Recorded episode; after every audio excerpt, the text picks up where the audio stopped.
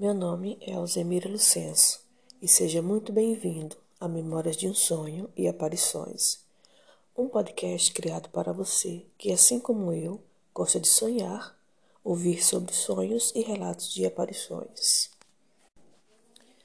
E o relato de hoje será sobre um sonho. O tema que eu dei foi Sonho de Outro, parte 1. Este sonho já faz algum tempo que aconteceu.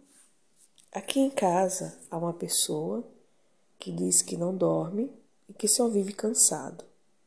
E sempre eu indagava: como pode você dormir e acordar mais cansado, mas tão cansado que não consegue nem levantar da cama?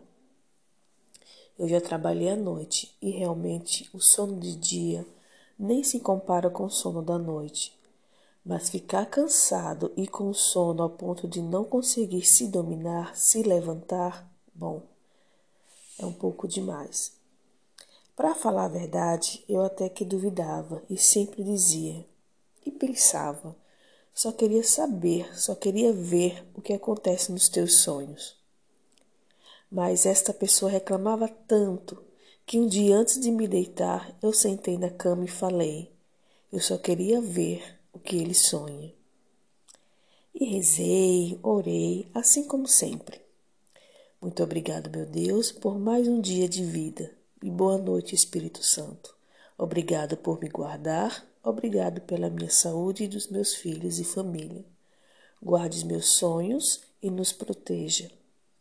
E pensei, só pensei, pensei até bem baixinho. Me mostra o sonho desta pessoa e ali eu me deitei e fui dormir. Bom, eu acordei, eu estava no meio de um córrego, um brejo seco, um lugar como se fosse o rio Tietê. E eu chamo esse local de brejo, é, mas só para exemplificar, né? Pois o rio Tietê todo mundo conhece. Eu, eu me deparei com aquela estrutura, dentro daquela estrutura. Só que ele era seco e frio. Então eu comecei a andar e a observar toda aquela estrutura. Não havia um pingo de água e as paredes eram brancas, mas era um branco off-white. Era meio quebradas as paredes e, e aparecendo alguns tijolos. O céu era cinza, claro, não, não sei se era céu, se era nuvens, é, devia ser uma névoa densa na parte de cima, que na verdade não me deixava ver bem o céu, não tinha luz alguma, nenhuma lâmpada sequer, nem aquelas lâmpadas amarelas que eu tanto odeio. Então observei que do meu lado esquerdo tinha um pedaço da parede toda feita com crânios, porém era com crânios bovinos, com seus chifres de todos os tamanhos mas seus ossos estavam limpos, todos aqueles ossos da face estavam limpos e secos. É, e debaixo até em cima as cabeças eram encaixadas, uma em cima da outra, de uma forma que me pareceu firme aquele, como se fosse um lego de crânios. Estavam bem firmes, não parecia que iria cair. Fazia parte daquela parede. Bom, como eu citei, é, esta parede ela estava do meu lado esquerdo. Então eu virei para ele, para o paredão, para poder observar toda aquela estrutura. Então eu voltei a olhar para frente, né, onde do meu lado esquerdo estava este paredão. E andando um pouco à minha frente, meio disperso, estava esta pessoa, né, que no início eu falei que era uma pessoa que, que dizia que acordava cansada. Eu chamei pelo nome umas duas vezes, mas não me ouviu. Então corri até esta pessoa. Foi quando ele me olhou, mas não fez nenhuma menção que me conhecia. Então eu fui acompanhando aonde ele ia. Andamos um bocado. E nada de novo ou diferente naquela estrutura, naquele céu, só o silêncio.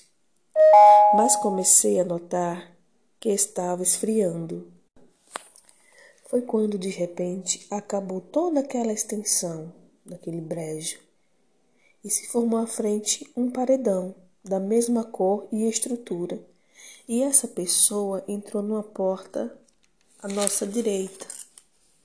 E após essa porta surgiu um corredor.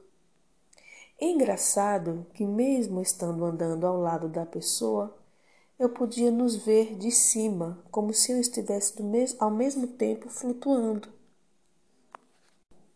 E no ar eu pude ver que além daquela porta, o que nos esperava era um labirinto estreito.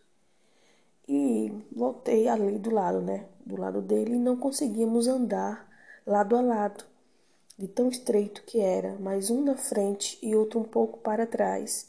E no corredor desse labirinto havia degraus, não muitos. Um, dois, três, às vezes nenhum.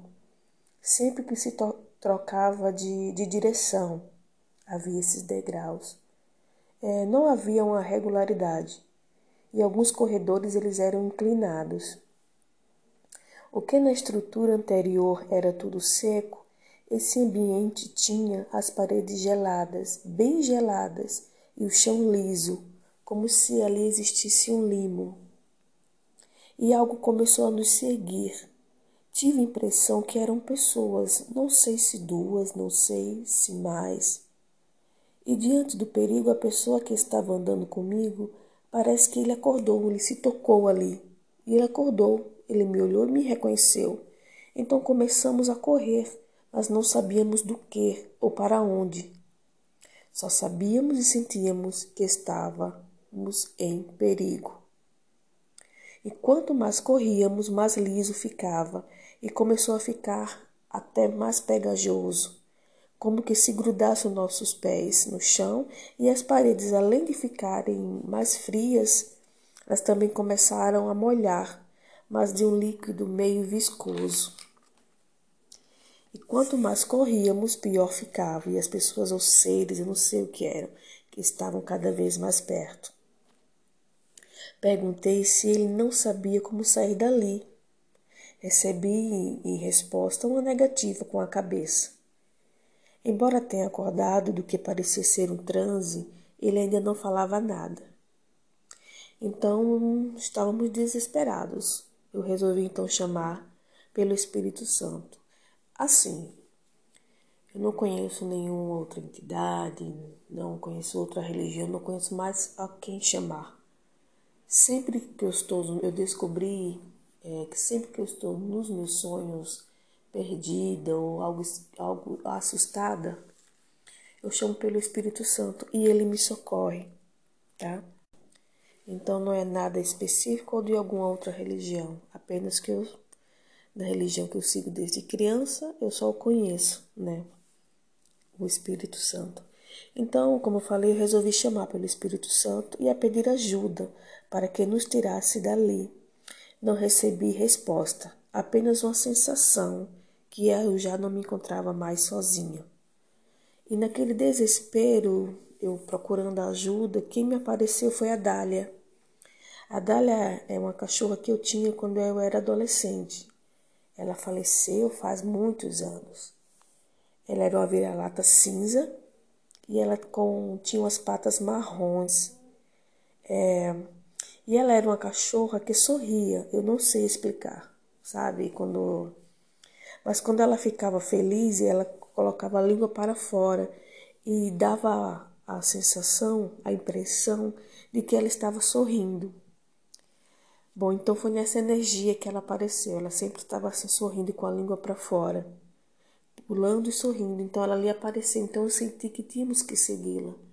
E eu quero até deixar claro que eu fiquei bem emocionada, porque essa cachorra minha, ela tinha uma sarna que nunca curava, ela era incurável daquela sarna.